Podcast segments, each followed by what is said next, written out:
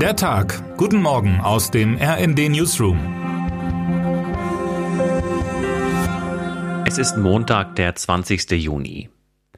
Mehr als 39 Grad Celsius zeigten die Thermometer an den wärmsten Orten am Wochenende an. Es war das bisher heißeste des Jahres. Die Sonne brannte, Deutschland schwitzte, zahlreiche Menschen suchten Abkühlung an den Küsten, an Badeseen und in Freibädern. Fast unwirklich wirkte da die Ankündigung von Bundeswirtschaftsminister Robert Habeck, neue Maßnahmen ergreifen zu wollen, um Gas einzusparen. Sonst werde es im Winter wirklich eng, so Habeck. Die Sorge des Ministers kommt nicht von ungefähr, und das obwohl die deutschen Gasspeicher derzeit zu gut 56 Prozent gefüllt sind. Zum Vergleich, vor einem Jahr waren es nur gut 38 Prozent.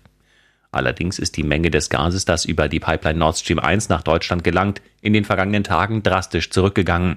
Waren es Anfang Juni noch mehr als 1700 Gigawattstunden pro Tag, lieferte Gazprom am Samstag laut Daten der Bundesnetzagentur nur noch 701 Gigawattstunden. Der russische Staatskonzern begründet den Rückgang mit Verzögerungen bei der Reparatur von Verdichterturbinen durch die Firma Siemens Energy. Habeck hingegen stufte die Maßnahmen als politisch motiviert ein. Noch gilt die Versorgungssicherheit als gewährleistet, allerdings müssen sich die Gasspeicher bis zum Beginn des Winters füllen. Angestrebt sind 80 Prozent bis Oktober, sogar 90 Prozent bis November. Um das zu erreichen, will Habeck unter anderem den Einsatz von Gas für die Stromerzeugung und Industrie senken.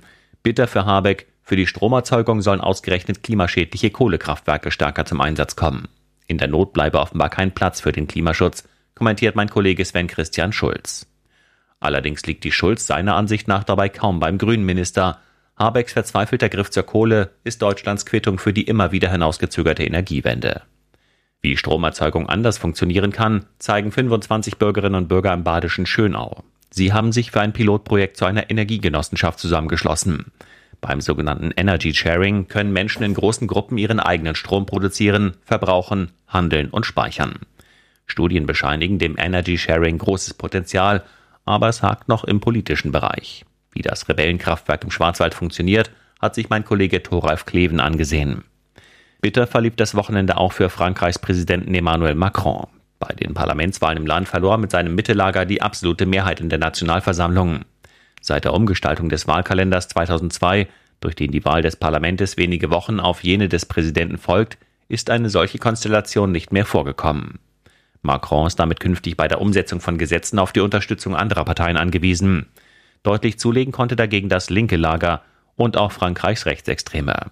Nur zwei Monate nach seiner Wiederwahl ist das ein brutaler Schlag und eine Warnung. Die Menschen wollen nicht, dass er weitere fünf Jahre in monarchischer Manier regiert, so als sei die Nationalversammlung nur eine freundliche Organisation, um seine Vorhaben durchzuwinken. Sie fordern politische Debatten und die wird es künftig geben, analysiert RND-Korrespondentin Birgit Holzer. Termine des Tages. Nach mehr als einem Jahr steuert der Prozess gegen den terrorverdächtigen Bundeswehroffizier Franco A. auf sein Ende zu. Heute können nach der Planung des Oberlandesgerichts Frankfurt die Plädoyers beginnen. Die IG Metall will angesichts rekordverdächtiger Inflationsraten für die Beschäftigten der Metall- und Elektroindustrie ein deutliches Gehaltsplus fordern. Der Vorstand der größten deutschen Einzelgewerkschaft will seine Empfehlung für die bevorstehende Tarifrunde am Nachmittag abgeben. Was heute wichtig wird. Essen für Feinschmecker. Gomio gibt heute seine Bewertungen der deutschen Spitzenrestaurants bekannt. Empfohlen werden die rund 1000 besten Restaurants in verschiedenen Kategorien. Ausgezeichnet werden außerdem etwa der Koch des Jahres, der Gastronom des Jahres, der Gastgeber des Jahres, die Entdeckung des Jahres und der Aufsteiger des Jahres.